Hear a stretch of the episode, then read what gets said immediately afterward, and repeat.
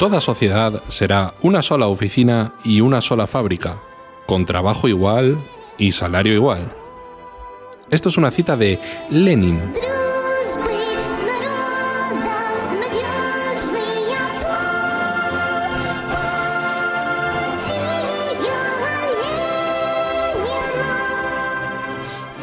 En el episodio de hoy vamos a hablar de Rusia, del comunismo, de la Unión Soviética, de Lenin, de Stalin. Bueno, no, de Stalin no, pero bueno, más o menos seguramente tú que estás en tu casa o estás por ahí en la calle o en el coche escuchando esto, te suenan estos nombres, ¿no? Vladimir Lenin, te suena Stalin, te suena un poquito lo que es la Unión Soviética, pero seguro que no, no, no tienes encuadradas bien las fechas de, qué, de, de cuándo vivió cada persona o cuál era su cargo o, o bueno, o qué, qué hizo, ¿no? Para ser recordado en la historia e incluso tener el nombre de una ciudad. Por ejemplo, Len- Lenin, eh, la ciudad de Leningrado fue en su honor, cuando, después de su muerte, al igual que Stalingrado para Stalin, etcétera, etcétera, etcétera.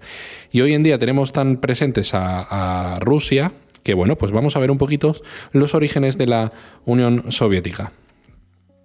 Oye, Juan, ¿qué me puedes hablar de Lenin? ¿Quién fue Lenin? Eh, a ver, Vladimir Lenin, pues por resumirlo brevemente, fue históricamente es el, el mayor artífice de la Revolución de Octubre en Rusia de 1917, que fue en, eh, en la segunda mitad de la, de la Primera Guerra Mundial, bueno, ya hacia el final. Y bueno, eh, también pues eh, lideró la... También se le conoce básicamente, principalmente porque lideró la revolución contra la Rusia zarista y tuvo lugar una guerra civil entre los que estaban a favor del zar y los que estaban a favor de la revolución, así por resumirlo más o menos. El zar era como un rey, ¿no? Más o menos. Sí, es la versión, bueno, es la versión del monarca, pero rusa, por así decirlo. Y eso se le conoce principalmente por eso, por eh, porque fue una pieza fundamental para erradicar la monarquía en, en lo que era la Rusia zarista. Y después eh, hubo un- una especie de gobierno de transición, porque esto lo, eh, lo llevó a cabo, como he dicho, en 1917, y luego ya, pues, hasta la, la Unión Soviética, hasta el año 1922, no, no comenzó, no se fundó. Entonces, ese periodo de transición no lo tengo muy claro. Pero vamos, que básicamente el, eh, la figura de Lenin es importante en eso, en, en el papel que jugó para que la revolución pudiera tener lugar, la revolución rusa. Vale. Y bueno, eh, ya has dicho al final, ¿no? Que era la- el- algo así como el fundador de la URSS, ¿no? O sea, de la Unión de Repúblicas Socialistas Soviéticas. Sí. O sea, muchos países con más o menos una unificación eh, política y económica, por así decirlo, pues como que se juntaron en una sola nación, como el Team Rocket, diría, para unir a los pueblos en una sola nación. No, claro. Y, y claro, pero, pero ¿y este hombre ¿qué, qué, qué hizo durante toda su vida? Quiero decir, nació en 1870, ¿ok?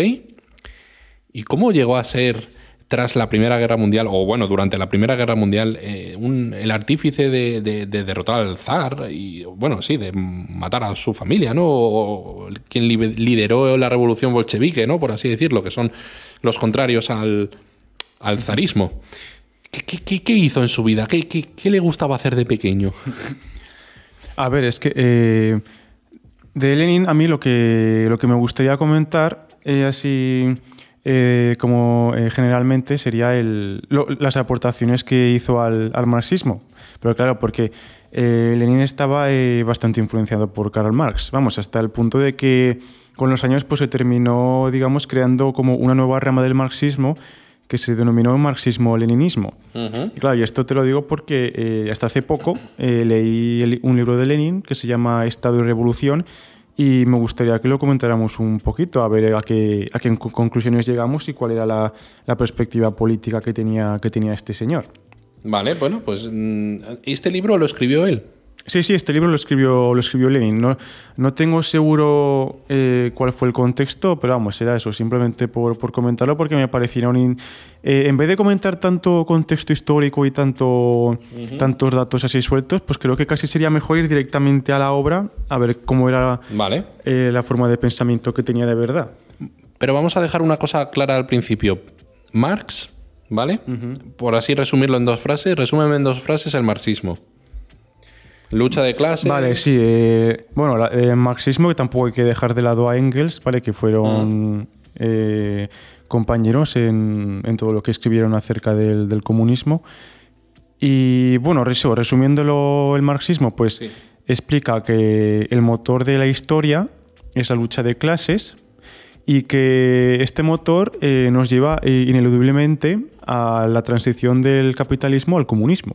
O sea que según Marx y Engels, pues eh, la historia es determinista y pues por cojones vamos a acabar en un estado comunista. Vale. Sin Entonces, claro, teniendo- dejando esto ya claro, digamos que el.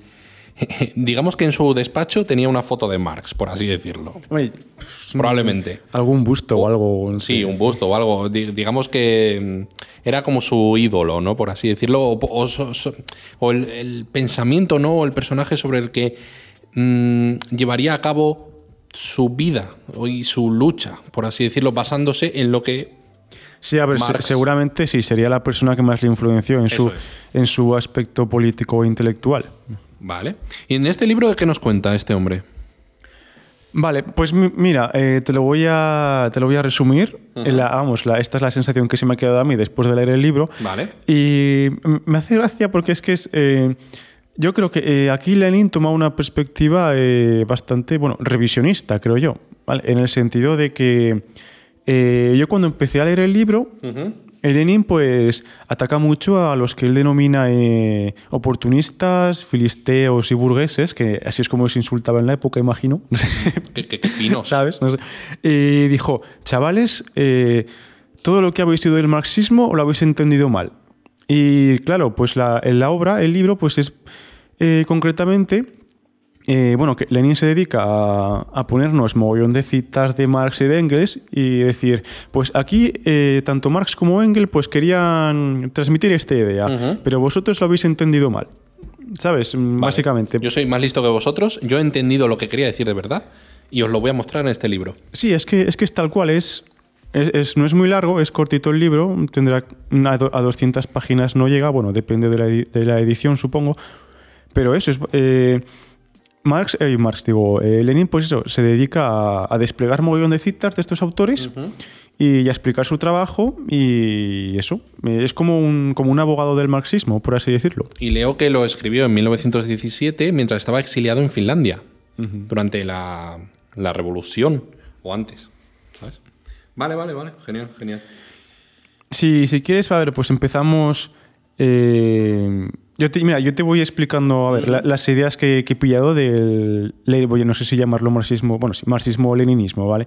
Pues mira, te voy a decir en qué, en qué consistía la idea de Estado para, bueno, es que para Marx y también para Lenin, por extensión. Pues eh, lo, lo que te he dicho antes de cuando te he resumido el marxismo, que es que, que el motor de la historia es la lucha de clases y tal, pues para los marxistas el Estado concretamente es, es la consecuencia de que existan clases irreconciliables.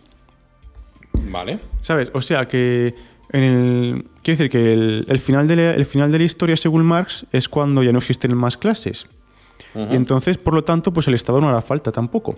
Esta es la, esta es la lógica Sí, marxista. claro. ¿Vale? Y aquí lo que criticaba Lenin de los oportunistas que habían, que habían entendido mal el marxismo, bueno, que habían entendido mal algunos y otros que eh, lo explicaban de otra forma porque no querían que el marxismo pues cogiera, eh, cogiera potencia de nuevo, ¿sabes? Porque decían... em, sí, eh, los, op- los oportunistas según Lenin decían... em, el, el Estado no es, que, no es el resultado de que las clases sean irreconciliables, sino que es el aparato que concilia las clases. Vale, esto así de primera suena un poco... A mí me- costó pillar un poco la dinámica ya al principio, pero claro, la gente que no es, los burgueses que no estaban a favor del marxismo decían, no, el, el Estado es reconciliador de, reconciliador de clases, ¿vale? Porque así si la gente esto se lo creía, pues entonces creerían que yo no hacía falta una revolución, porque claro, las clases están conciliadas, pues no necesitamos ir más allá. Pero claro, ahora que lo dices así con reconciliador, a mí se me ocurre, claro, si no hay lucha de clases del de abajo contra el de arriba, si todos somos de abajo, ¿contra qué luchamos? Contra el Estado. O sea, el Estado reconcilia igualando a la baja, pero eso se crea el enemigo del Estado. O sea, cre- cre- o sea digamos, no, no sé, por lo, que, por lo que yo entiendo, ¿no? Si el Estado obliga a todos coercitivamente a estar en una misma clase baja, te obliga. O sea, te- ya, ya estamos ahí obligando, ya estamos, eh, pues, siendo un poco, mm, no Como- sé, comunistas. autorista, aut- sí, comunista y autoritarista con respecto a la población. O sea, Sí, no os voy a dejar progresar. Tenéis que vivir No, bajo ya, las va- condiciones vale, que yo diga. Vale, vale, pero es que yo ahí, vale, yo, yo ahí estoy de acuerdo contigo, vale, pero eso es un, eso es el, digamos, el comunismo puesto en práctica, ¿sabes? Eh, quiero decir, el, a ver, Mm. eh, el Lenin, a ver, obviamente para Lenin y para Marx, pues eso que has dicho tú, pues no iba a pasar, porque el comunismo era progreso.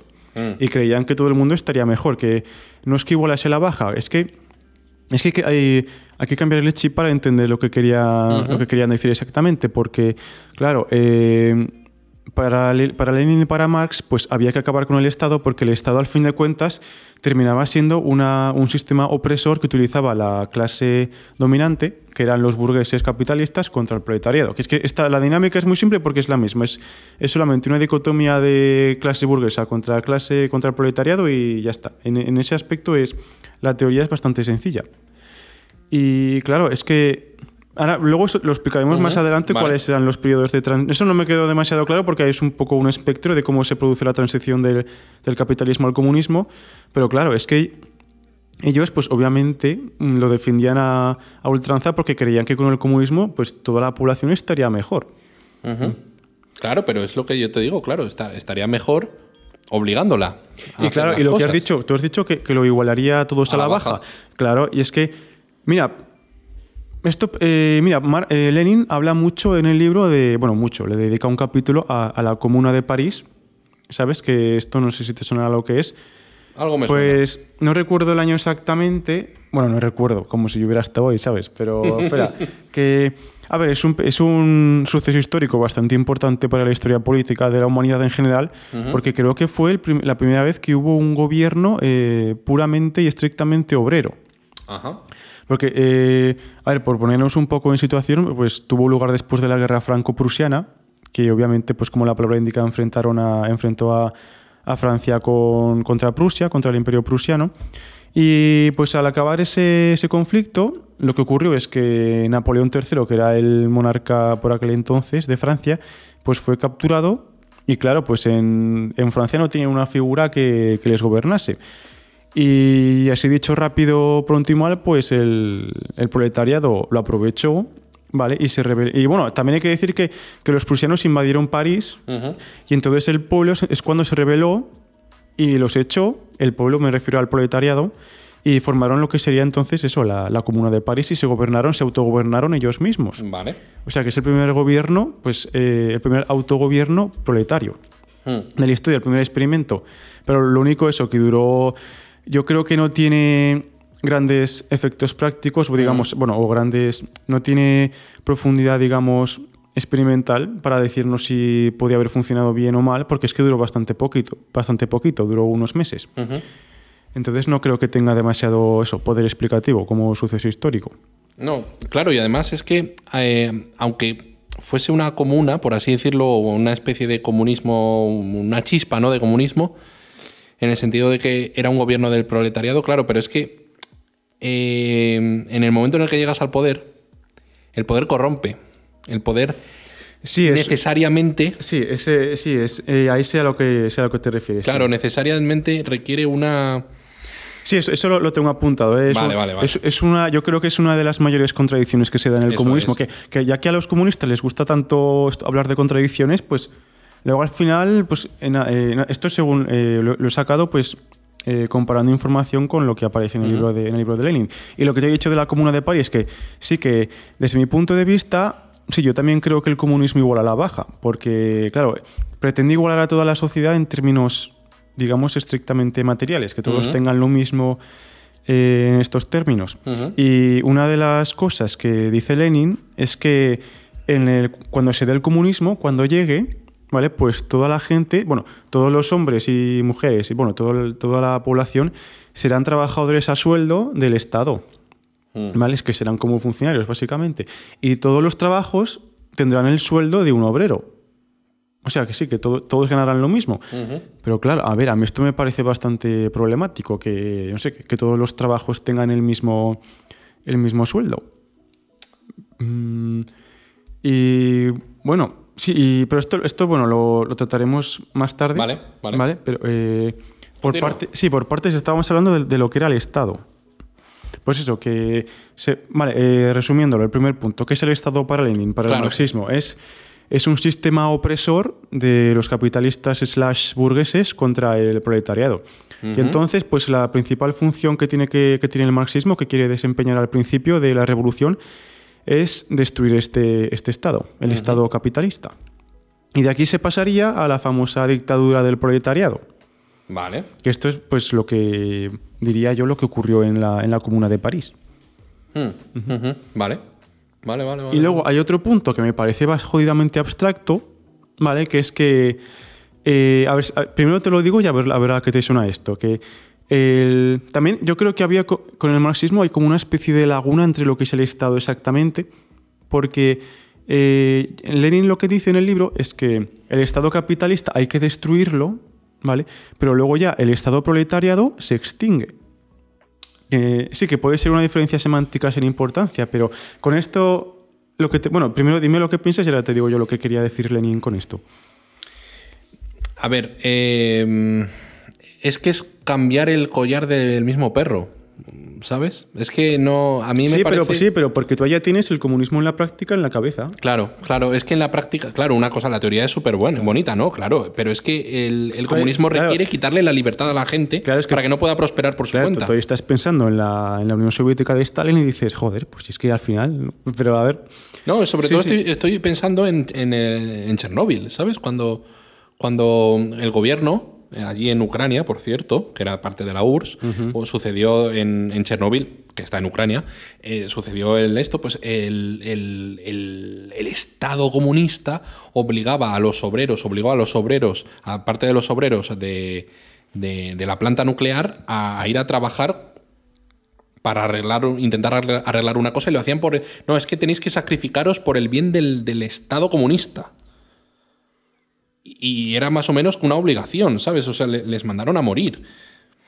Que es que, claro, eh, toda, to- toda, toda autoridad requiere una, una desventaja con respecto al que estás mandando, Claro. ¿sabes? Entonces, por mucho que... Claro, sí, es que a eso, a lo, a lo fundamental que quieres ir, creo yo, es que, que el comunismo, en teoría, nos dice que no van a existir clases, ¿vale? Pero claro, pero si analizamos la historia, en los países comunistas, que aparte de que han sido sistemas totalitarios, siempre se ha dado la, la dicotomía entre una clase que gobierna y una clase gobernada. O sea, que es que en principio el comunismo nos dice que eso solamente sería un periodo, un periodo de transición, tal vez, que luego nos llevaría a la verdadera democracia y al verdadero Estado comunismo, pero que al final se extinguiría. Es que esto, lo, lo de extinguirse, te lo quiero explicar bien, porque es que a mí me parece una. Me parece, de- me parece una utopía, sinceramente, lo que querían eh, transmitir los autores marxistas con este, con este punto. Y bueno, lo que, que era lo que te estábamos, lo que estábamos comentando antes. Pues un poco en general. Ah, sí, lo de que. Sí, lo de que. Para Lenin, bueno, y para Marx también. Si aquí digo que si digo para Lenin, pues eh, siempre será lo mismo que decía Marx, en general. Pues cuando dicen que, que el Estado capitalista tiene que extinguirse, bueno, y perdón, no tiene que extinguirse, tiene que ser destruido, se refiere a eso, a que el proletariado tiene que rebelarse y tiene que destruir completamente la maquinaria estatal que es la que ha permitido que el- los capitalistas pues terminen dominando a la clase obrera. Ujú. ¿Vale? Y luego, claro, eh, lo que nos viene a decir Lenin después, que el después se pasaría eso, a la dictadura del proletariado, luego después de eso se alcanzaría la democracia, y esto sería, digamos, el, el Estado comunista, pero terminaría extinguiéndose porque, por, digamos, inercia histórica, ¿vale? Pues ya no haría falta de un Estado, no habría clases, y las personas, aquí, a ver si... Es que aquí hay, hay una frase, una cita que leí, em, a ver si lo encuentro. Ah, sí, mira.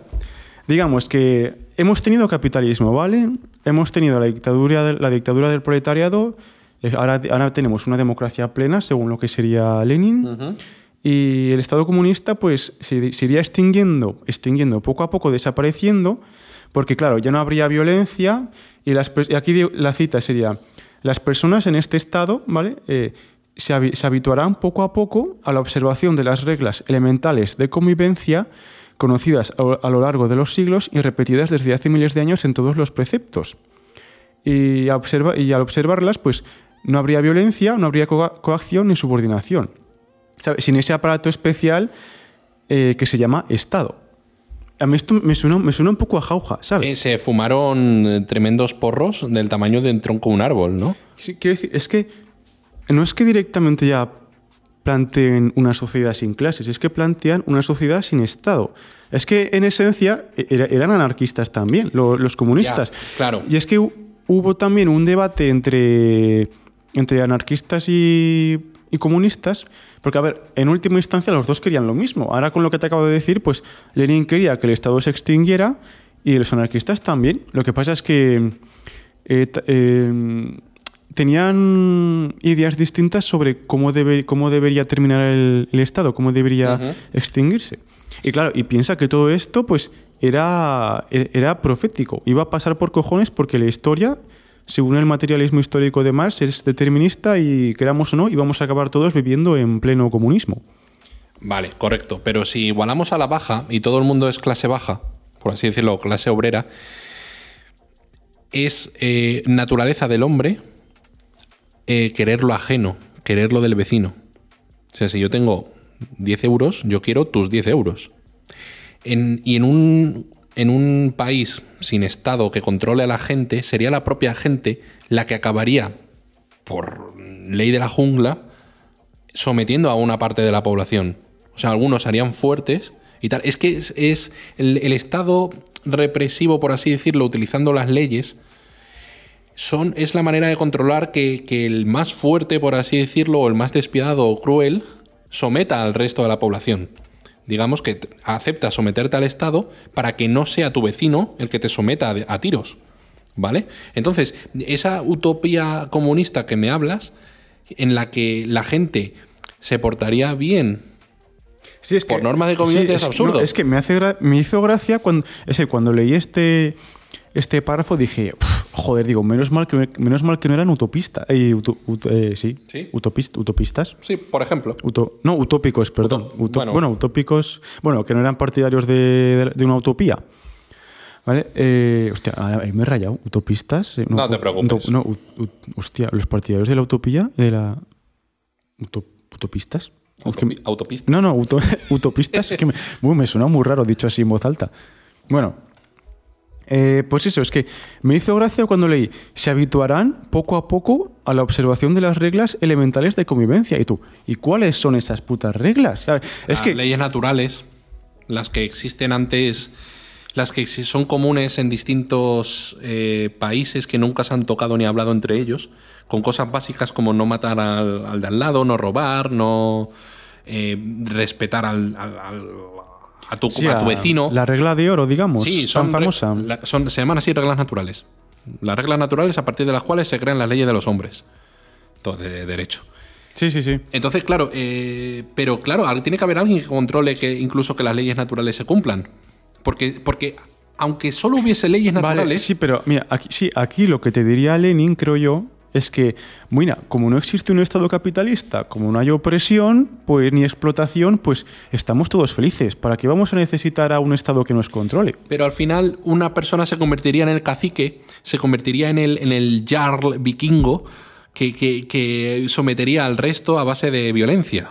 Porque la violencia es innata al ser humano. Si tú no, si tú no- claro, sí, sí, Claro. Eso, eso- eso es lo que me vino a mí a la cabeza cuando estaba leyendo este, Si, esta si parte. Tú, si tú no eres violento ahora mismo, es porque sabes las consecuencias que va a tener para ti negativas usa- el uso de la violencia. Pero si no hubiese normas, si no hubiese leyes, que esto pasa en los países en guerra, en los que eh, un- una ciudad, por ejemplo, la policía no existe, el gobierno ha caído y, estás, y está la gente ahí. Y no te digo ya que esté solamente el...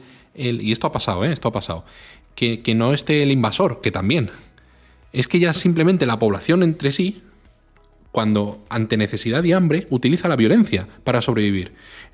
Y eso al final se, se crean grupos, se crean bandas, se crea un cacique con el monopolio de la violencia. Por eso te digo que, que las sociedades humanas se basan en la violencia.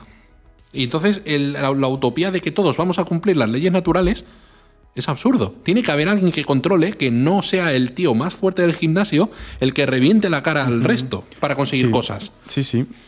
Ya veo que te, tú- te mola mucho Hobbes, ¿eh? Por lo que veo. Pero, mm, Posiblemente. no. Eh, sí, eh, bueno. eh, vale, en, en eso estamos de acuerdo. Vale. Esta visión es demasiado utópica. Sí, demasiado.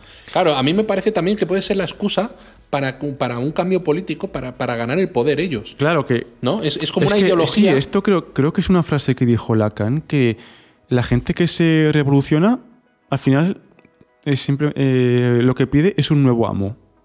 Algo, Vale. creo que algo, algo así era la, era la idea.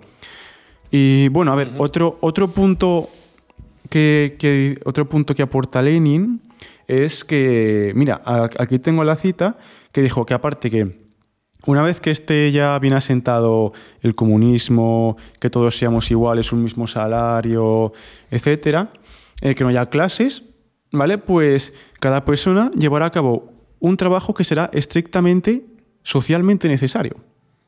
¿Vale? Que la, mi pregunta sería, ¿vale? ¿Cómo se establece lo que es socialmente necesario? Y que una vez que trabajen, que desempeñen su trabajo, obtendrán un certificado acreditativo, ¿vale? Que esto a mí me, me- me- me petó la cabeza cuando, cuando lo leí. Y claro, pues este certificado sería el que de- dejaría constancia de la cantidad de trabajo que ha desempeñado esta persona y que el Estado le, le proporcionaría unos bienes, ¿vale? Que serían, digamos, eh, pues proporcionales al trabajo que ha desempeñado. Es decir, tú trabajas esto, pues te daremos esto. Vale.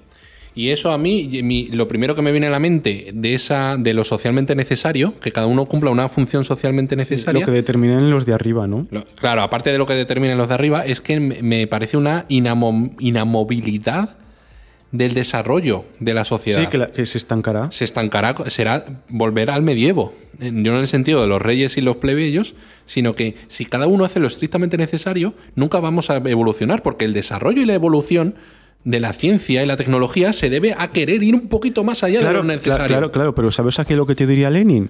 Diría, pues que no, no se puede avanzar más ya. Hemos superado la democracia y el comunismo, ¿sabes? No, no se puede avanzar ya. No, bueno, el comunismo no, que el comunismo es en lo que se estaría viviendo, pero hemos superado la democracia, hemos superado el la necesidad de un Estado, pues ¿para qué cojones vamos a avanzar? ¿Sabes?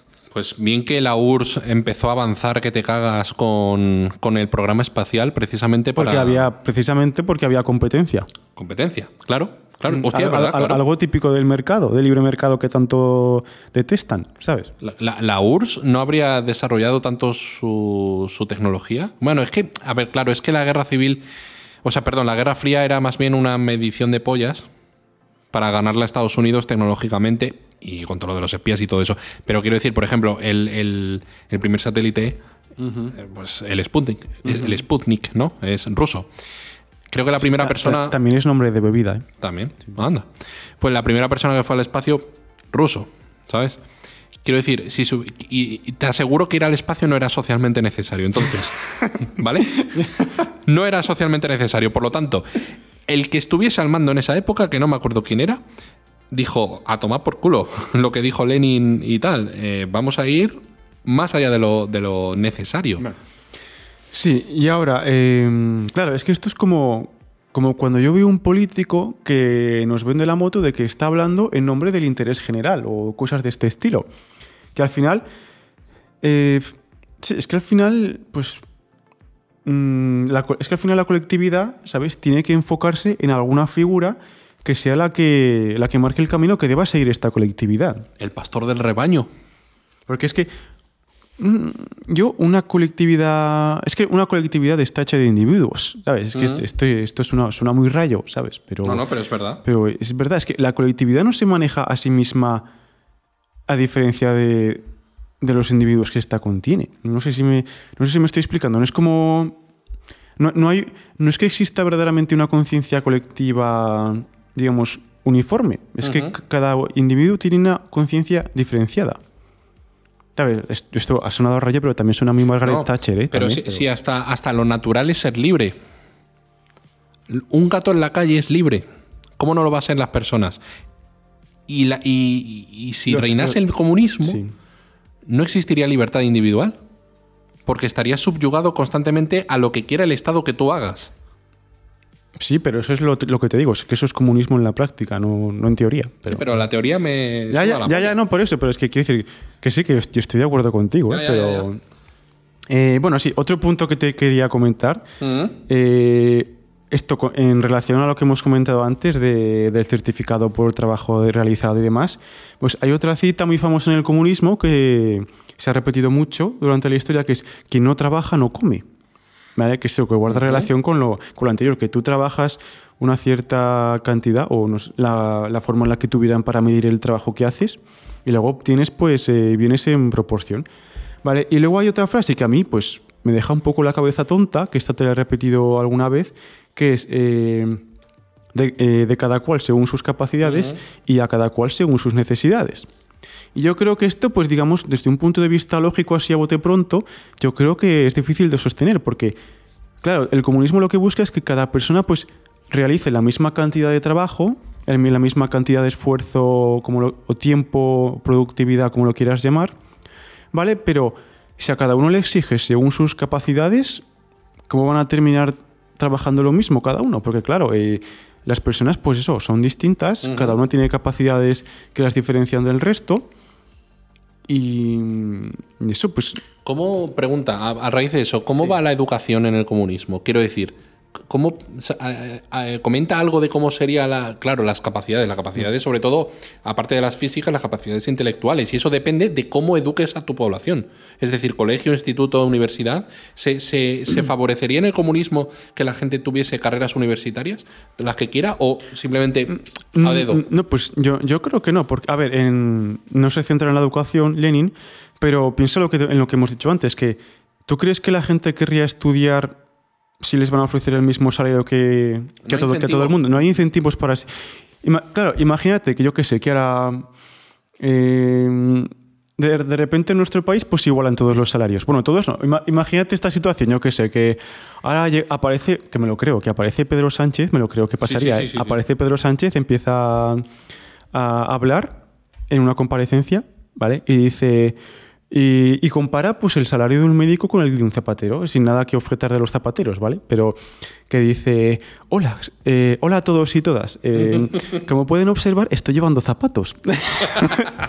¿Vale? Sí, sí, y sí, dice, los zapatos son primordiales para nuestra salud porque, porque no somos hobbits, no tenemos los pies duros y los necesitamos para nuestro día a día. Entonces, a partir de hoy, pues, a golpe de decreto, vamos a determinar que todos los médicos y todos los zapateros cobren lo mismo. Po- Poquita broma, ¿eh? Los zapatos son muy necesarios para la salud. Sí, sí, eso es verdad, eso es verdad. Claro, entonces, en teoría, pues, pues sí.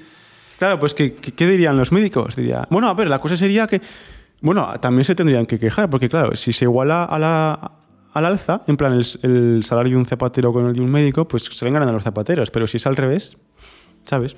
Pero bueno, sí, claro, que es un ejemplo tonto, pero A ver, es que- para que se vea que, que el- esto afectaría a los sí, dime, incentivos, afectaría a los incentivos. Claro, claro. Es que más que el mismo salario, yo abogaría por el comunismo 2.0, que sería la desaparición del dinero. Y que todo el mundo pueda tenerlo todo.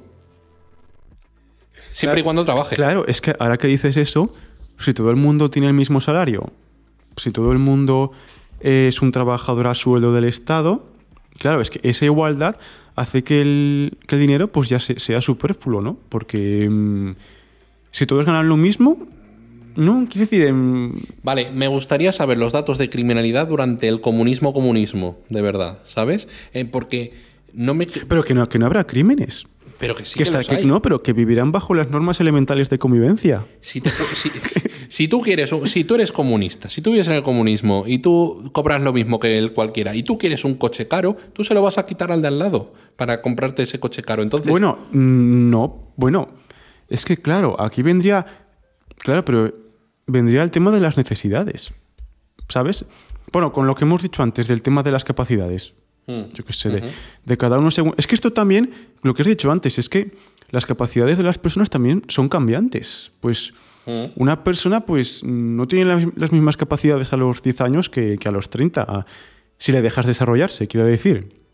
¿Sabes? Entonces, ¿y eso cómo se, cómo se determina? ¿Cómo se, cómo se mide? ¿Cómo lo, ¿Cómo lo harían? yo no sé, pero seguramente el hijo del alcalde de un pueblo tendrá mejor trabajo que otro. Y hay otra cosa también, a, a raíz de esto, en relación que, dice Lenin que una de las cosas buenas del comunismo es que ya no habrá distinción entre el trabajo intelectual y el trabajo manual, que no sé exactamente a dónde quería, a dónde quería llegar con esto. Yo supongo, a ver, así digamos, elucubraciones mías, que con trabajo intelectual se referirá a la gestión del capital, que no es un trabajo, digamos, donde te ensucias las manos, no es manual, no es algo que algo palpable a primera vista. Y luego el trabajo manual, pues supongo que se referirá a todos los, a todos los proletarios. Vale. Y si no existe esa distinción, entiendo que ya no habrá explotación, porque el trabajo, el trabajo intelectual, que es el de los capitalistas, ya no hará falta, y el trabajo manual de... Bueno, el trabajo manual sí que seguirá haciendo falta, que al final la sociedad tiene que, tiene que producir para poder vivir. Esto me, lo- me lo he sacado ahora mismo Sí, sí, de la polla. Sí. Vale. No, no, es que es muy interesante eso porque yo no sé, o sea, intento decir, intento encontrar los huecos en los que la teoría no, no tiene fallos, pero es que no lo encuentro. Joder, pensaba que yo era el único al que le pasaba. no, es que claro, si lo piensas, dices, No, vale. quiero decir, esto analizado así fríamente de manera pausada y calculadora y puramente racional, creo yo, tomando las palabras literalmente, yo creo que me parece es que me parece utópico, la verdad. Pero es que tú piensas. Vale, es que dice, no, es que lo estáis viendo con los ojos de la actualidad, del, 2000, del año 2022, ¿no? Cómo funciona nuestra sociedad, ¿vale? Va- Voy a pensar en los eh, humanos, los primeros humanos cazadores-recolectores. ¿Cómo funcionaban esta gente? Pues con el trueque. Y cada uno se dedicaba. Bueno, Bueno, claro. creo que Bueno, mm, sí, bueno, sí, bueno, bueno, sí, vale. Y a lo mejor empezó a usarse el dinero, que serían cobre, por ejemplo, monedas de cobre, ¿no? Por ej- o piedras, no sé. Sí, bueno, pero ahí la sociedad ya estaba más avanzada. ¿eh? Vale, ahí estaba más avanzada, sí, digo poco a poco. pero claro, lo más parecido al comunismo sería, pues, eso, sociedad de recolectores. Sí, eso creo que Marx y Engels lo, llamaban eh, comunismo primitivo, me parece. Claro, comunismo primitivo, pero claro. mm, Es que yo creo que el, yo creo que el comunismo pues podría tener cierta aplicabilidad práctica con sociedades de un tamaño bastante reducido. Porque ya cuando estamos hablando de una sociedad a gran escala, pues es mucho más complicado de gestionar. Si te paras a pensar en los sistemas comunistas, bueno, barra totalitarios que han existido a lo largo de la historia, que han sido, eh, bueno, que han centralizado la economía, pues es que esto resulta, como digo, bastante arduo de poder trazar un plan que alcance una eficiencia en, el, en, la economía en su conjunto de ese país. Aparte, que para conseguir iniciar el comunismo en cualquier sitio, como pasó en Rusia con la revolución bolchevique, implica una guerra un- una- y una violencia que flipas. Sí, ahora que mencionas eso, es una cosa que se me ha olvidado antes de decir que eso, una crítica que le hace Lenin a los esto, oportunistas barra filisteos barra burgueses es que ellos se, pues te vendían la moto de que el Estado eh, ya había reconciliado las clases para que tú creías que no hacía falta una revolución violenta. Porque Lenin y Marx y Engels hacían mucho hincapié en que sin violencia no habría revolución. Correcto, O sea, que era la versión antigua de que hay que, hay que quemar contenedores en la calle. correcto. ¿Sabes? Sí, sí, es lo que sirve. Es lo que sirve. Lo vemos hoy en día. Manifestación que no sea violenta, manifestación que no consiguen nada. Lo siento, es así. Mira los catalanes. ¿Cómo han conseguido todas las cosas? Con violencia. ¿Cómo consiguieron los bolcheviques la revolución? Con violencia.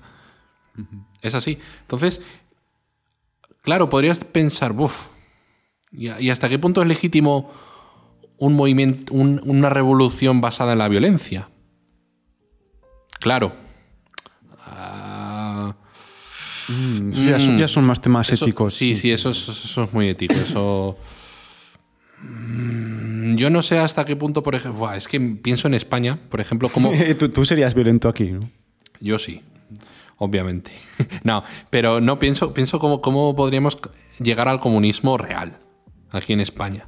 O sea, ¿qué cosas deberían. Qué, sucesión de cosas deberían pasar? Claro, claro. Es que esto es una de... Joder, igual, igual, igual voy a beber agua o algo. eh, porque- Em, que, claro, es que el, el marxismo, como he dicho, el materialismo histórico, nos dice que, que la llegada del comunismo es inminente. Mm, Vale. Entonces yo ahora veo los tiempos de ahora y digo, joder, ¿qué tendría que pasar para que ahora mismo se cumpliera Mm. todo lo que dijo Marx barra Lenin barra Engels? ¿Vale? Yo sé, ya ¿Qué- sé. Quiero decir, así como, Con un reinicio.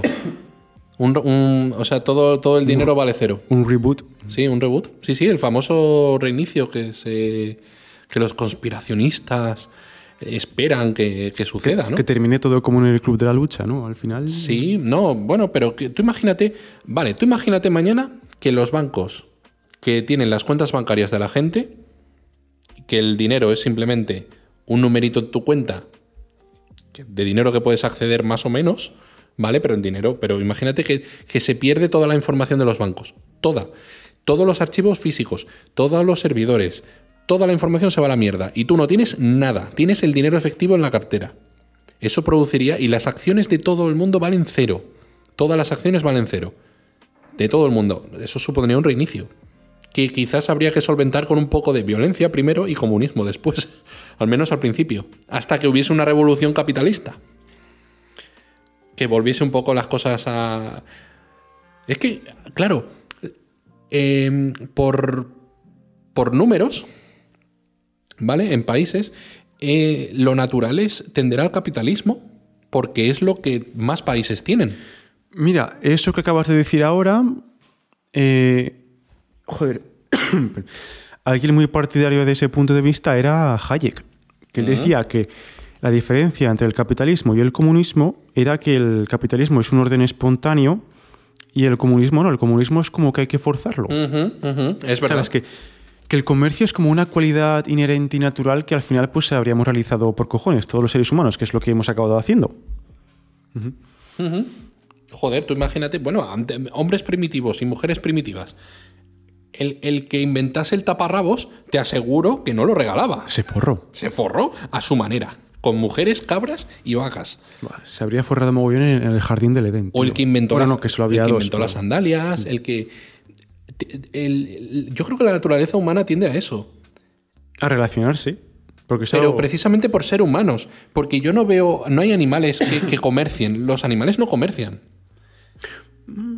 O sí. Bueno, a ver, el- nuestros parientes más cercanos sí que tienen algo próximo a la cultura que se pueda parecer a una especie de intercambio. Eso, bueno, no. A ver, eh, seguramente que Franz de ha escrito algo sobre este tema. No sé, que es un primatólogo muy famoso, eh, pero no lo tengo así muy Bueno, mirado. pero pensemos en los 40.000 millones de especies de Ah, animales. ya, sí, sí, claro. Que el 99% de las especies de los animales no tiende a comerciar. Tiende a comer. Y ya Claro, está. y aparte que el comercio es que ha sido algo muy importante para que la, la sociedad progrese. Obvio. Es que, por ejemplo, em, si tú guardabas una relación comercial con un país, pues obviamente no te interesaba entrar en guerra con este país y, cos- y cosas de ese palo. Y ay, te iba, iba a sacarte algo, pero no me, no me acuerdo del que era. Bueno, dijiste algo de los zapateros y los médicos que deberían Ah. cobrar lo mismo. Mm, Sí, a ver, es que aquí un- una crítica que se le ha repetido mucho contra el comunismo es esa, que, que no genera incentivos para que, la, para que la economía progrese. Pero claro, es que es lo que te he dicho antes también, que te dirá Lenin, pues que no hay que progresar más, que ya hemos alcanzado el mayor... e-". ¿Te acuerdas cuando te nombraba Fukuyama y el fin de la historia? Pues para Lenin el fin de la historia sería ese, el, el comunismo y habiendo superado ya la democracia sin Estado y que la gente se comporte pues siguiendo las, las normas universales. Es que si eso pasase de verdad, si se llegase al comunismo real en el que tal, habría una. Es que vuelvo a repetirlo, habría una revolución capitalista. La gente querría más. No se conformarían con el comunismo. Claro, esa es la cosa. O deberían pasar muchas generaciones. Bueno, es que ni aún así. Sí, es que, mira, aquí el... Por ejemplo, mira, otro punto que no me he acordado de tratar es el de, ¿tú cuál crees que es el motor de la historia? El motor de la historia amplía. ¿A qué te refieres Mira, es exactamente? que, por eso, que lo que hemos dicho al principio, que para el marxismo eh, y el determinismo histórico, ¿vale? El motor que marcaba cómo avanzaban los tiempos era la lucha de clases, la lucha entre la burguesía... Bueno, sería... eh, Yo te iba a decir la guerra, que es lo que, lo que, Claro, lo pero, que pero a, lo- la historia. a lo que yo voy es que este punto que tanto repetía el marxismo me parece un poco arbitrario y un poco simplista. Porque, por ejemplo, eh, cuando no existía la humanidad también había historia, aunque nosotros no lo veamos, puede que no lo veamos así porque no, no, no existíamos y no desempeñábamos un papel importante en el cosmos, por así decirlo. Y entonces, pues, ¿cómo avanzaban los tiempos entonces? Y eso es que yo también puedo llegar, también pues yo qué sé, pues una feminista me puede decir, no, el motor de la historia es la lucha de sexos, ¿vale? Y tendría, y tendría la misma legitimidad porque yo creo que es, es una invención arbitraria pues para darle sentido a cómo avanza la historia, que puede tener cierto poder explicativo, pero me parece eso, me parece arbitrario al fin y al cabo. Yo también, otro economista bastante famoso a día de hoy, que es Thomas Piketty, que ha escrito, pues, es socialista, ha escrito un libro que se titula Viva el socialismo, otro que es el Capital e Ideología, e igual te suena, El Capital en el siglo XXI también. Y según este señor, pues el motor de la historia no es la lucha de clases, sino que es la lucha de ideologías, que bueno, que al fin y al cabo pues pueden ser más o menos eh, puntos de vista Sí. parecidos. Sí. Sí, sí, sí. Pero yo sigo pensando que la, historia fue moldeada a base de guerra y la economía evoluciona conforme evoluciona la guerra. Mira, a ver, ya esto, un- una clase de economía, de, de historia de la economía, pues ¿te acuerdas todo lo que eran los eh, mercantilistas? Bueno, sí, es- sí esta, esta vaina de los que, que pensaban que, no, para que a un país le vaya, esto resumido así pronto y mal, porque soy un todólogo parguelón, ¿vale? Que ajá. dice, ¿Todo logo? Sí, que dice, no, para que un país le vaya bien, pues tiene que tener más, eh, más exportaciones que importaciones, ¿vale? Tenemos que tener un saldo comercial positivo. ¿vale? Y entonces, pues en esa época lo que interesaba, aparte es que, aparte de, de tener este balance positivo, lo que interesaba mucho era, pues, acaparar mucho, mucha masa monetaria, que entonces eran eh, piedras preciosas y tal, porque claro, si tú tenías mucha pasta, pues eso eh, los- el resto de países, de naciones, pues tendrían menos. ¿vale? Y tendrían menos margen de maniobra para, pues, para comercializar y para tener recursos, para, yo qué sé, pues para tener un ejército más grande, pues para progresar en, en bienestar y todas estas vainas. Y sí, porque te estaba diciendo esto ahora. Que No, me- pues básicamente mm, yo te he dicho que, la, que el mundo, Ah, sí, las la guerras. historia, pues por Sí. las guerras. Mira, ahora mismo, ¿quiénes Sí. son los tres mejores países del mundo? Los más ricos. Estados Unidos, China Y... y, al- bueno, te diría la India, pero, pero en cuanto a dinero no tienen mucho, pero sí van a tener poder en el futuro. Eh, Pues no sé si... te- bueno, Rusia es que de dinero no van bien, pero sí que van bien de, de otras cosas. Pues yo no, no lo sé, sinceramente. te diría Alemania o algo así, ¿vale? Algún país europeo mm, fuerte. Em, ¿qué, qué tienen en común? Su o sea, que, tienen un que ejército que te cagas. Y que han sido grandes potencias imperialistas. Correcto. Entonces, pues eso, la, la ev- la evolución, o sea, la- las sociedades más evolucionadas son aquellas que han evolucionado más la guerra y han conseguido ser dominantes con respecto al resto que no ha conseguido ser tan evolucionado. Ejemplo, los españoles cuando fuimos a Sudamérica y, le- y les, le- le partimos la madre, ¿sabes? Porque, ¿Por qué? Porque éramos más evolucionados tecnológicamente. Por- ¿Y por qué? Y eso implicó ser mejores guerreando y eso implicó conseguir más riquezas. Entonces, esas tres cosas, la tecnología, el dinero y, el, ejército van de la mano. Si consigues aumentar, las tres cosas van de la mano y suben una con la otra. Entonces, claro, eh, la evolución en un, país comunista, fíjate, si es que al final tuvo que, hacerlo la URSS con la carrera espacial para igualarse un poco a Estados Unidos. Ya que no lo iban a hacer guerreando, lo tuvieron, tuvieron que hacer el del tridente de economía, tecnología y guerra, tuvieron que hacerlo con la tecnología. Invirtiendo dinero en esa rama. Porque era una manera de destacar. Y fíjate, estuvieron en Guerra Fría pues un montón de años. Hasta, bueno, desde el final de la Segunda Guerra Mundial casi hasta, hasta el 91. Imagínate. Mm, y, y eso, básicamente. Entonces, eh, la evolución en un país comunista, si todo el mundo cobra lo mismo y todo el mundo no hay, incenti- no hay incentivos, Sí. no, hay, no hay cosas con las que sí, mejorar. vale, vale. Sí, pero a ver, que eso ya lo hemos repetido. Es- estábamos hablando de- del motor de la historia. Sí, el motor Vale. de la historia. Mira, ¿Y, y para ellos qué es el motor de la historia? Para ellos, Sí. los comunistas, Mm. sí, ya te lo he dicho, el- la lucha de clases. Mira, ¿quieres que te diga mi opinión de cuál es el motor de la historia? Bueno, cuál, Mm. yo qué sé, o yo creo que el motor de la historia es eh, esa dicotomía que tiene el ser humano entre conciliar su aspecto individual con el colectivo. Porque yo creo que todos los conflictos políticos, barra económicos y sociales, pues tienen de raíz esta, esta cualidad humana. Esa dualidad esencial que tenemos de individualista y, y cole- y colectiva. Búsqueda del poder, quizás. De cada persona individual y entendiendo No. el poder como la capacidad económica y, y de influir en los No, demás. es que, es que por una parte, yo creo que por una parte, por una parte yo creo que todos, es que todos tenemos un poco de, de ambas, eh, de ambas, tanto tenemos una parte individual y otra, y otra más social, colectiva, como la quieras llamar, porque ahora mismo a mí si me dices, eh, sí, yo quiero tener una vida pues sin depender de nadie, vivir a mis anchas y no tener que responder ante ninguna institución que me coaccione ni cosas de ese palo. Pero claro, pero es que eso, eso también es, es utópico porque mm, de la sociedad nadie escapa, ¿sabes? Entonces yo creo que los mayores conflictos de la humanidad pues han surgido por, esa, por ese clash, esa- ese choque entre lo individual y lo colectivo. Porque creo que es en lo que han derivado, en lo que han derivado bastantes eh, conflictos políticos. Vale, Sí. te lo puedo comprar, te lo puedo comprar. Yo, yo me pare- eh, Sí, claro, político. A ver, sí, es, Sí, a ver, es- también es algo arbitrario, algo que me, saca- que me he sacado de, de la grupera, pero no sé, le, le veo cierto sentido. No, no, pero, pero no, no, tiene sentido, pero es que yo voy más allá incluso. Eh, de- de- darle más importancia a tu faceta individual con respecto al colectivo implica ser mejor que el resto o buscar ser mejor que el resto tanto con poder, como te he dicho antes, como con dinero. Y una cosa va, va de la otra, va de la mano de la otra. Porque claro, ¿a ti qué te gustaría más? ¿Tener dinero o tener poder? Hombre, en realidad los equiparo, ¿eh? Un poco. Yo creo que van de la mano.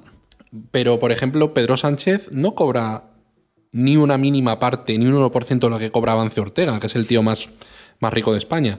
Pero ¿quién tiene más poder? Hostia. ¿Quién es más influyente? en el- ¿Quién decide? ¿Quién parte el bacalao? ¿Pedro Sánchez o Amancio Ortega? O, o Ana Botín, la hija de Botín, ¿sabes? Que es... Claro. O va de la mano, claro. O, o, claro, ¿quién controla a quién? ¿Pedro Sánchez controla a Amancio Ortega o Amancio Ortega controla a Pedro Sánchez? ¿Qué es más fácil que controlen los ricos? Obviamente. Hmm, hmm. Bueno, a ver, eh, a ver, eh, estábamos... Ah, sí. Por cierto, un, Sí. un inciso rápido que lo he buscado. Sí. eh, los países más influyentes, más ricos del mundo, ¿vale? Ajá. El G7 lo conforman Alemania, Canadá, Estados Unidos, Francia, Italia, Japón y Reino Unido. Y China no está porque son muy especialitos, pero estaría China ahí, ¿vale? O sea, entre esos países estaría el número 3. Probablemente Reino Unido, quizás. ¿No? Putos piratas, ¿sabes? Traidores. Bueno, a ver, más, más cosas comunistas. A ver, em, a ver, ¿qué más, ¿qué más te quería comentar? Ah, sí, las... No sé, creo que ya no me dejo... Bueno, creo que ya más o menos hemos comentado todo lo que me habría gustado del, del libro de Lenin. Y sí, a ver, lo que te quería decir, las, las contradicciones que yo he visto, ¿vale? Digamos que puede ser... eh, para hacer la distinción entre el comunismo teórico y el comunismo práctico, o yo qué sé, por ser pedantes, el, comunisto, el comunismo a priori y el comunismo a posteriori, ¿vale? Pues, pues lo que una contradicción muy seria me parece a mí es que, claro, el- lo que ha dicho, lo que dice Lenin es que, que al final eso, que el Estado comunista pues se terminará extinguiendo, desaparecerá, no habrá Estado, pero luego, si analizas la historia, eh, pues el comunismo se ha dado en países, en naciones o conjunto de naciones como la URSS, que eso, que han sido sistemas autoritarios, ¿vale? Y que y eso que es que para eso hace falta un Estado, al fin y al cabo. Es imposible ser comunista real sin ser autoritario y, y- y doblegar a la población. Es imposible. Claro, mira, ahora te voy a leer la, la cita de Lenin que dice, finalmente, solo el comunismo suprime en absoluto la necesidad del Estado. ¿Vale? Pues bajo el comunismo no hay nadie a quien reprimir. Nadie en el sentido de clase, en el sentido de una lucha sistemática contra de- determinada parte de la población. Y, y sigue, nosotros no somos utopistas. Y yo, guay. Puta madre, crack. No, pero te has fumado un porro que flipas. Claro, es que esto yo creo que es un, un párrafo claro que muestra que, que el comunismo teórico pues, no se ha llevado a la práctica como, como se quería en un principio. Escúchame, Juan. Eso de no somos utopistas es lo típico de yo no soy racista, pero. ¿Sabes? Yo no soy Es, no, es lo típico pero- de, es lo típico de yo no te quiero vender nada, ¿eh? pero aquí, sí, aquí sí, te dejo un, curso, un link con un curso gratuito, ¿vale? Yo no soy machista, pero me, pero, ¿sabes? El- me falta el pero ahí. Aquí, aquí Lenin ha sido un poco cuñado igual, ¿eh? Pero... em, pues eso, yo creo que esta es una de las mayores contradicciones que se ha dado entre el comunismo teórico y el, práctico. No, no va a haber Estado. Joder, pues eso. eh, la Unión Soviética bajo eh, el yugo de Stalin, pues mira, más, más opresor no ha podido ser. Su puta madre. ¿Vale? Y que no hay nadie a quien reprimir. Yo. Háblame tú de los gulags, de las purgas, ¿vale? Y más cojones. Es, es que es absurdo. Es, eh, vale, dime algo, una cosa buena que tendría el comunismo. Una cosa, pues las intenciones. Nada más, nada más. Por ejemplo, A ver, mm, no quiero depende sonar, a quién le preguntes, a lo mejor. no quiero sonar sectario porque. Pero- eh, no, no, no. No, es que no quiero sonar sectario. Joder. porque. A ver, es que es eso, es que. Mira, después de haber leído a Lenin, es que no lo veo nada viable en la práctica.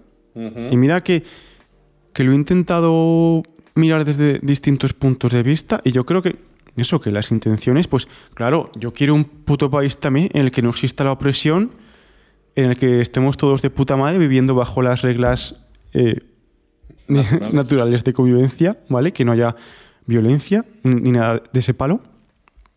Pero joder, es que lo veo algo bastante eso, es que utópico, al fin y al cabo. Lo es, lo es. La verdad es que. Bueno, pero hay gente, tío. O sea, el, PC, o sea, el, el- el Partido Comunista está en España, ¿eh? O sea, tío, se puede votar al Partido Comunista. Hay gente que lo cree de verdad. Pero lo creen de verdad. Ya, ¿por qué? Eso, eso, esa pregunta me hago yo. Porque. mm, mm, tío, no lo sé. Es que, que- Es que aparte es que me parece. No es que ya me parezca algo que sea moralmente incorrecto, que a- ahí ya no me meto, pero. Porque eso ya, bueno, es, es más interpretable, mm, según quien lo mire. Pero es que me, me parece jodidamente difícil llevar a la práctica, pues, digamos, pues las máximas comunistas que se suelen repetir, que ya hemos mencionado, que es la de, eh, de cada cual según sus capacidades, ya, eh, cada cual según sus necesidades. Mm, y vamos, las. ¿Y cuál era la. cuál era la otra que hemos mencionado? Mm, espera. Bueno, la de que quien no trabaja no come. Bueno, eso lo- más o menos sí. Básicamente eso. Eh, sí, la otra eso, la de que, que el salario sea el mismo para todo el mundo y que cada, cada persona, cada individuo realice la misma cantidad de trabajo. Y, pues en consecuencia obtenga pues bienes en proporción a lo que ha trabajado. Me parece muy complicado llevar a la práctica porque cada persona tiene capacidades distintas y cada persona tiene necesidades distintas. Luego también cada, eh, las capacidades y las necesidades no son uniformes, van cambiando con el tiempo y no sé cómo cojones medirían ambas, tanto las capacidades como las necesidades. Pero si es que además tú piensas en lo que sería, por ejemplo, el tema de la vivienda. Es decir, Sí. no hay dos casas iguales. ¿Y co- ¿Cómo sería lo igualitario? Claro. Hacer unos pisos exactamente iguales. Imagínate que, exacto, yo solo lo pensé, pensé, pensé ese ejemplo de la vivienda, porque imagínate que ahora estamos en un país comunista eh, y, bueno, y me acercó a Lenin, ahí a Lenin, a, yo qué sé, bueno, o a Stalin, le digo, oye Stalin, que mis necesidades ahora mismo dictan que me hace falta una casa. Y vale, luego dirías, sí, sí, vale, me- pero ¿cómo, ¿cómo determinarías cómo tiene que ser esa casa? ¿Ves? Es que esto mm, yo creo que las yo creo que y aparte que las personas tampoco tampoco saben muchas veces cuáles son sus necesidades de verdad. ¿Sabes? Eso Claro, ¿quién sería? Y también quién decide si algo es una necesidad o no. Es que tienen tienen una parte subjetiva que no podemos obviar también. Hay un país que yo te he hablado de esto que actualmente tienen una. No me acuerdo qué país es. Es un país pequeñito, ¿vale? Pero tienen una, una política de vivienda en el que eh, tú, cuando tienes cierta edad, pues te vas de casa de tus padres. Y el Estado te da un piso pequeño. Si tienes pareja, te dan un piso más grande. Si tienes un hijo, más grande. Dos hijos, más grande. Y creo que es gratis. A cada cual según sus necesidades. Si eres soltero, piso pequeño. Si eres... Pero que eso sucede hoy en día, ¿eh? Es un país, no me acuerdo qué país era. Y alguna vez te lo he comentado. Pero eso sería lo más parecido, ¿no? A un sistema comunista, al menos en cuanto a repartición de la vivienda. Es decir, es que creo que también lo hacen porque como es tan pequeño el país, no pueden edificar más. Claro, es que. ¿Sabes? Es que, vamos, es que es. un límite. Claro, es que es, es que es el problema, el famoso problema del cálculo económico que tanto ha apuntillado al comunismo, al fin y al cabo. Que. eh, claro, yo cuando me estabas explicando este ejemplo, yo estaba pensando, joder, pero eso cómo lo gestionan, cómo determinan, porque en el comunismo no hay un sistema de ganancias y pérdidas que te haga ver si tu inversión está siendo eficiente, te está aportando beneficio. O si, vamos, básicamente no, no puedes, no tienes ningún reclamo, ninguna señal que te diga que lo estás haciendo bien, económicamente hablando. Entonces, ¿cómo cojones gestionarías las viviendas? Porque no pueden. Supongo que no sería cosa de. Vale, me dicen ahora mismo que necesito una. que necesitas una vivienda, ¿no? Pues. eh, venga, pues empezamos a construirla ahora. O yo qué sé, pues tendrían que tenerlas ya, digamos, por así decirlo, algunas viviendas en la recámara para ir dándosela a la población según vayan surgiendo esas necesidades. Algo así. No sé, es que, es que en la práctica me pongo a pensarlo de fríamente y es que lo veo, lo veo muy jodido. Claro, porque en- el Estado comunista no, no existiría un. Bueno, en el país comunista no existiría un promotor inmobiliario o un, un Florentino Pérez que quisiese hacer dinero con la vivienda. Es que, no ¿No? habrí- no es, es que el mercado no existe. En el Claro. comunismo teórico, el mercado no existe. Entonces, habría obreros haciendo casas o pisos para, para cubrir las necesidades del Estado únicamente. Y cuando ya se ha cubierto esa necesidad, Ah, vale, te vas. pero, vale, pero recuerda lo que hemos dicho antes, que solamente se realizaría el trabajo socialmente necesario. ¿Mm? Vale, sí que así suena de puta madre, pero claro, es que es lo que hemos dicho antes. ¿Cómo cojones determinamos cuál es el trabajo socialmente necesario? Y claro, y, y eso lleva a un punto en el que si se busca la igualdad, no se llegaría. A ver cómo me lo explico esto, que es complicado. Se llegaría a un punto en el que ya estaría todo cubierto y no se necesitaría más trabajo. Es decir, esos obreros que hacen pisos, si llega un momento en el que se estabiliza y no se necesitan más pisos porque muere gente y se va repoblando la población con los que mueren y con los que nacen, y más o menos, no, si no se necesita más, esa gente no puede trabajar de eso. Y si todo el mundo, ya por ejemplo, ya todo el mundo tiene un coche, pues los que hacen los coches no tienen trabajo. Sí, pero es que, claro, eso es un punto que lo hace más complicado, pero es que también lo que, lo que te he comentado, que es que las necesidades pues también van a ir cambiando. ¿Sabes? Entonces, mm, no sé. y mm, claro, Claro, pero si, si llegas al punto de igualdad real, tendrías que establecer Igualdad material, ¿te refieres? Sí, sí, claro, de vivienda, de todo. Y habría que establecer un punto superior de lo que es considerado lo normal para que, hay- para que gire la rueda de económica y de producción para llegar a ese punto. Es decir, si a lo mejor en, en un país comunista lo normal es tener un piso de 100 metros cuadrados para todo el mundo, todo el mundo lo tiene, ¡pum! Vale, pues necesitas establecer otro límite superior, por ejemplo 150 metros cuadrados, para que empiece a moverse la rueda. Ya, pero que no. para llegar a la igualdad. Porque Ya, una vez que llegas, No, pues que una vez que llegas, es que eso es lo que pretende el comunismo. Ya no habría ningún punto al que avanzar. Teóricamente hablando. pues entonces la gente no podría trabajar. Pero es que si eso lo llevas al máximo, la gente solo trabajaría haciendo comida. Haciendo lo socialmente necesario. Pero es- es que no puede ser. Es que se llegaría a un punto de colapso. Se colapsaría la, la sociedad. Porque habría demasiada gente. Demasiada gente. Demasiada gente sin trabajar. Demasiada gente y demasiada gente sin trabajar en, en lo suyo. ¿O qué vas a poner? ¿A uno que ha estado 20 años poniendo ladrillos lo vas a poner de médico? Es que es absurdo. No, porque eso no sería según sus capacidades. ¿No? A, no Ah, ver, claro, que- a claro. ver- a ver, que yo estoy intentando Sí, seguir, sí, se- buscarme- seguir- seguir las máximas comunistas, ¿eh? Pero. No sé, no sé, yo no sé, no lo sé, no lo sé. Es que se llegaría a un límite y habría que ampliar ese límite, esa es mi opinión.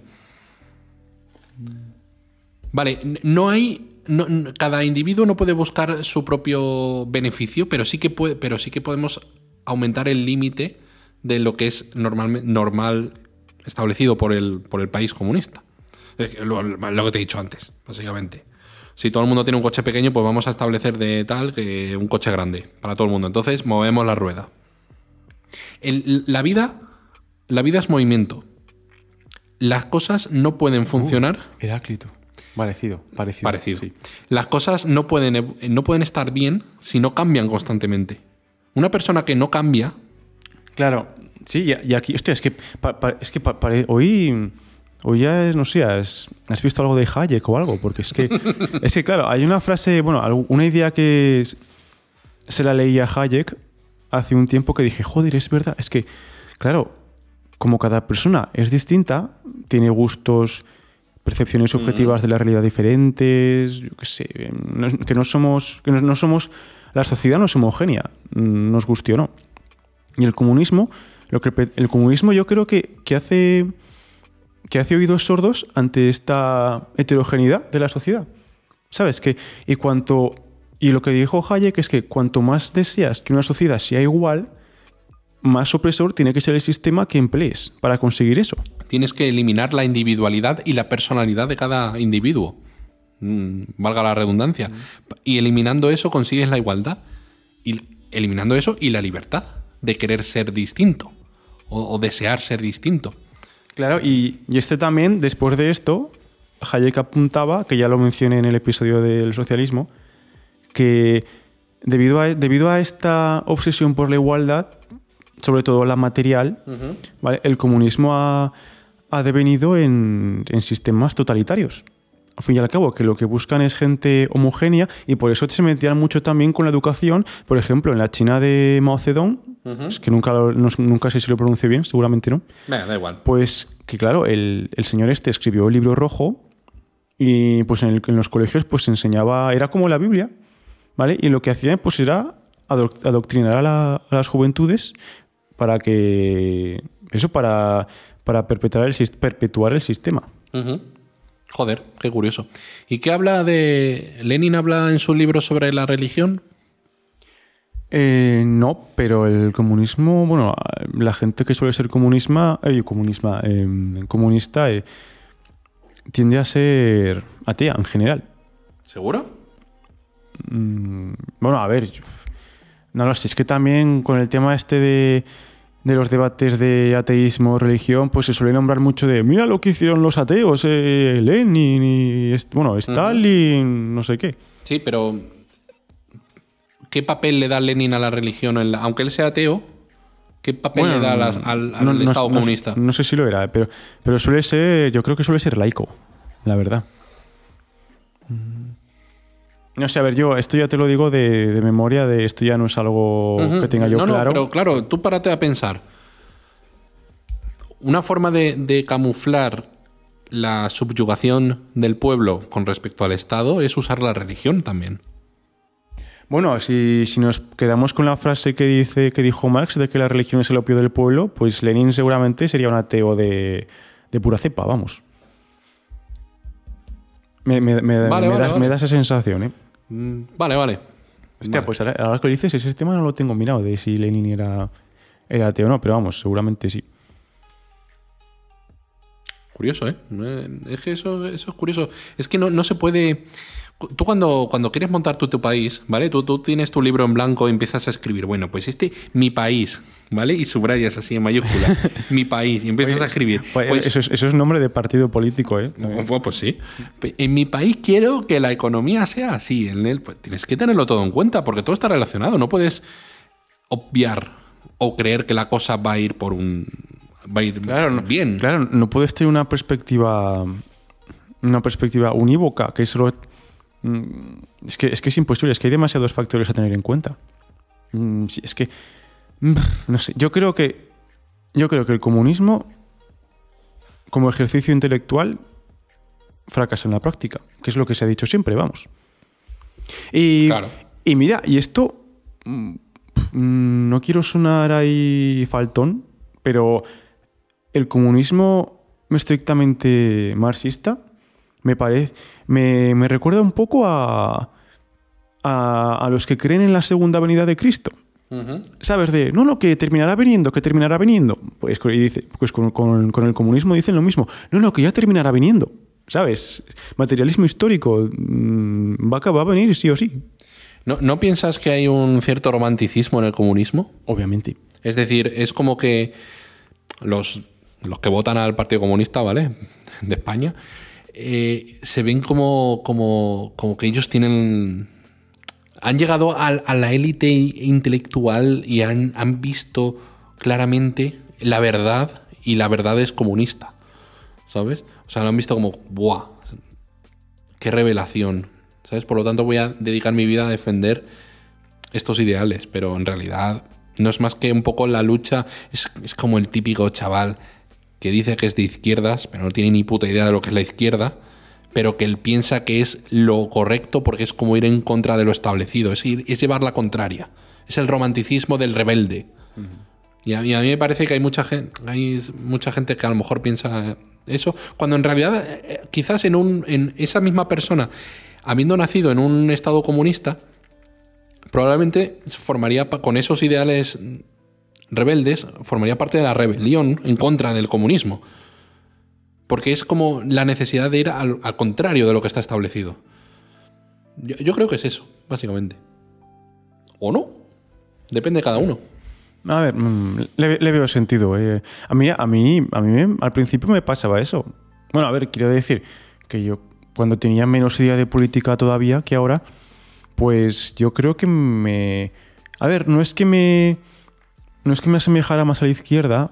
Yo, yo, yo creía que sí, pero es que tampoco tenía claro, muy claro lo que era la derecha y lo que era la izquierda. Ahora, ahora más que antes, pero... Mm, Y, si te digo la verdad, tampoco es que me parezca una distinción, no sé, demasiado a tener en cuenta a día de hoy. El otro día escuché un vídeo de una mm, política argentina diciendo que básicamente la izquierda se diferencia con la derecha en que la izquierda quiere que el Estado sea lo más grande posible y poderoso con respecto al individuo. Y la derecha al revés. Cuanto menos Estado y más libertad para el individuo, pues mejor. Que eso luego se haya traducido a lo largo de los años y la propaganda como que la derecha son los fachas malos y la izquierda son los estudiantes de filosofía y letras de, de Sí, la pero, pero eso, eso es más concretamente aquí en España, creo. Claro. Es que en Estados Unidos Biden es de izquierdas, se supone. Cuando es... Sí, vale, pero yo en política ahora yo me quedaría, pues a grandes rasgos con eso que has dicho tú, pues un bando pro Estado y otro bando pues más pro individuo, por así decirlo. Yo, yo creo que esa diferencia es la ma- yo creo que esa diferencia es la que hace que después surjan como esos pequeños subpuntos que diferencian a cada espectro político, más o menos. Le- lejos de que todos ya sabemos que, que la política se basa en a ver si me compro el chalecito pronto, ¿sabes? Y acumular dinero. La, la- la política ha muerto, en realidad. O sea, ¿cuánto, Es que yo creo que más. de- yo es que creo que ahora, más que de política, al uso se tendría que hablar de, de pragmatismo. Quiero decir, cuando digo pragmatismo, me refiero a hacer lo que tengo que hacer eh, para mantenerme donde quiero estar. Sabes que im- prima más el, el conseguir y el mantener tu privilegio político que, que seguir tus ideales. Que ser coherente con tus ideales. Vamos, ya, ya sabemos a día de hoy que, que, coli- que políticos coherentes, si miras la hemeroteca, Nada, pocos. nada. pocos. ¿No, no te parece? Y esto siempre, y esto, buah, esto creo que lo decía, bueno, se basa un poco el nazismo en esto, Eh, en, en que haya algo común contra lo que luchar. No me refiero a pegarte con alguien, ¿no? Pero siempre un problema que solucionar en común une a la gente, ¿sabes? Y hace más fuerte un país. Sí, un enemigo Un común. enemigo común, exacto. Que los nazis decían que eran los judíos. Y a lo mejor aquí en España quizás la época dorada de la política española fue la época en la que los políticos se unían para luchar contra ETA. Porque era el enemigo común del Estado. Unos podían pensar de una forma, económicamente, y, otras, y otros de otra. Pero lo que tenían claro es que a ETA había que derrotarla, porque eran los malos. Hoy en día esto está difuso. Sí, es- mm, claro, es que a ver, antes había bipartidismo, ahora la política está mucho más dispersa, digamos. El poder, por así decirlo, está más. es- no más repartido, pero. mm, digamos que hay Más más, hay- dividido. sí, hay más donde elegir Por- Sí, pero eso, por ejemplo. pero, pero eso también creo que hace que ahora estemos más polarizados que antes. Sí, creo. sí, Bueno. Sí, sí. Me, o me da esa sensación, ¿eh? Bueno, que antes, a ver, antes también, pues, con un bipartidismo, pues, también se está polarizado, porque claro, tienes dos bandos, pues, de uno o de otro, supuestamente, a la hora de poner los ideales en práctica, pero vamos. Bueno, pero mira Estados Unidos. Siempre ha habido dos partidos, ¿no? ¿Y es la democracia más longeva del mundo? Sí. Ya. Por lo menos los que más años seguidos llevan, ¿no? y, y es por eso, porque se turnan, se van turnando, unos republicanos, dem- demócratas, que es que tampoco sabes muy bien cuál es la diferencia. Bueno, sí. Es que los republicanos son ultraderecha, se podría decir, básicamente, y los demócratas son derecha. Pero para ellos son la izquierda. No sé, es que es una cosa muy extraña. Bueno, entonces. Conclusiones. eh, a ver, Javi, dime. va- ahora vamos a terminar. Examen. Vamos a terminar resumiendo cada uno. eh, vamos a terminar diciendo cada uno qué es el comunismo. Y. jo, es que no quiero sonar sectario, pero vamos a decir qué es el comunismo y por qué falla, o yo qué sé. eh, que, no, mm, sin, vamos a intentar. no lo sé. eh, de- decir qué es el comunismo y yo qué sé. Yo sí, yo te voy a decir eso. Yo te voy a decir qué es el comunismo y por qué creo que, que es complicado llevarlo a la práctica. Venga, pues empiezo yo que tengo ventaja. Así, así lo digo primero. A mí me parece que el comunismo es una ideología política que se basa. que, cuya. cuya. cuyas raíces consisten en. en. en definir cada uno de los aspectos de un país, tanto económico como social, como laboral, como todo. Es una serie de, de normas para un, para un país que cuyo objetivo es la desaparición de la lucha de las clases, igualando a la baja, pero con la problemática de que dan por hecho que el- los seres humanos son racionales, que no son em, que son buenos, que no son digamos que, Que, tienen que son conformistas. que tal son vez. conformistas, que no son que no tienen aspiraciones, que no tienen envidia, que no tienen ganas de tener el del lo del contrario, que no, que no sé, claro, que son conformistas, exacto. Y por lo tanto, yo creo que en la práctica nunca se va a poder llevar a cabo de forma positiva porque sustituyes la lucha de clases con la, con, con la subyugación del pueblo por parte del Estado comunista, que nunca va a dejar que ninguna persona se revele, que piense de forma distinta, porque iría en contra de los preceptos o normas establecidas por, por este país. Entonces, puede sonar muy bonito, pero en la práctica, mm, mm, no. ¿Y tú? Vale, vale, pues seguramente voy, seguramente voy a decir algo parecido, pero em, yo creo que es que es, es algo parecido a lo que tú has dicho. Sí, yo, yo- básicamente. sí, básicamente es que yo creo que el, yo creo que el comunismo, pues como todos los, como todos los, aquí voy a hablar con un tono un poco posmodernista, Mm. ¿vale? Como todos los relatos que, digamos, nos hemos inventado a lo largo de la historia para darle un sentido a la realidad en la que vivimos, pues el comunismo está cojo, ¿vale? En el sentido de que hace mucho hincapié en esa faceta colectiva que tiene el ser humano, esa faceta social que guarda relación con el resto de personas que existen en esa sociedad, pero que intenta hacer como que el ser humano no, no tiene también una faceta individual, ¿vale? Que también quiere desarrollar, ¿vale? Que también quiere tener su propio plan de vida, eh, tiene inquietudes, tiene preferencias que lo, lo diferencian del resto. Y yo creo que una sociedad para que alcance una especie de equilibrio, pues tiene que intentar eso, conciliar estas dos facetas del ser humano. Y es por eso, por lo que he comentado antes, que puede que este sea, o desde mi punto de vista, podría considerarse un motor de la historia. El tener que compaginar tanto la faceta individual como colectiva del, del ser humano. Pero bueno, y eso, y como definición, yo creo que el comunismo pues tiene pretensiones de ser un, un sistema, yo creo que esencialmente económico, porque está muy centrado sobre todo en la igualdad material. ¿vale? Lo que pasa es que luego esto en lo político pues se suele traducir en que eh, esa diferencia, esa frontera entre el, aspecto privado y público o colectivo de las personas pues se difumina y tanto la esfera, no existe una esfera, bueno, la, la esfera privada pues intenta borrarse del mapa y solamente está la esfera pública que es la que dictamina el Estado autoritario, ¿vale? Y desde un punto de vista económico, yo creo que el mayor problema que ha tenido y que va a tener siempre el comunismo es el del cálculo económico, que lo desarrolló mucho Ludwig von Mises Wow. ¿vale? en su libro Socialismo, que no lo he leído, pero es un tochaco de mil pares de cojones que algún día intentaré, no sé, sacar algo de ahí. Y es eso, que yo creo que el comunismo falla a la hora de, de gestionar los recursos que tiene la sociedad para poder satisfacer las necesidades de los individuos y que la economía prospere. Porque tú en el mercado necesitas generar valor para terceros para que tu, para que tu idea de negocio, tu emprendimiento, pues pueda tener cabida y mejorar el bienestar general de, de las personas que están a tu alrededor. Pues muy bien. ¿Hacemos la tesis doctoral del comunismo o qué?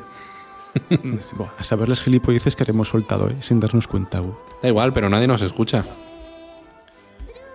Y nada, Bueno, pues ya dicho todo esto, eh, en el próximo capítulo de qué hablaremos. pues no lo sé. El estado, al Estado se le ocurrirá algo. Adiós. Hasta luego.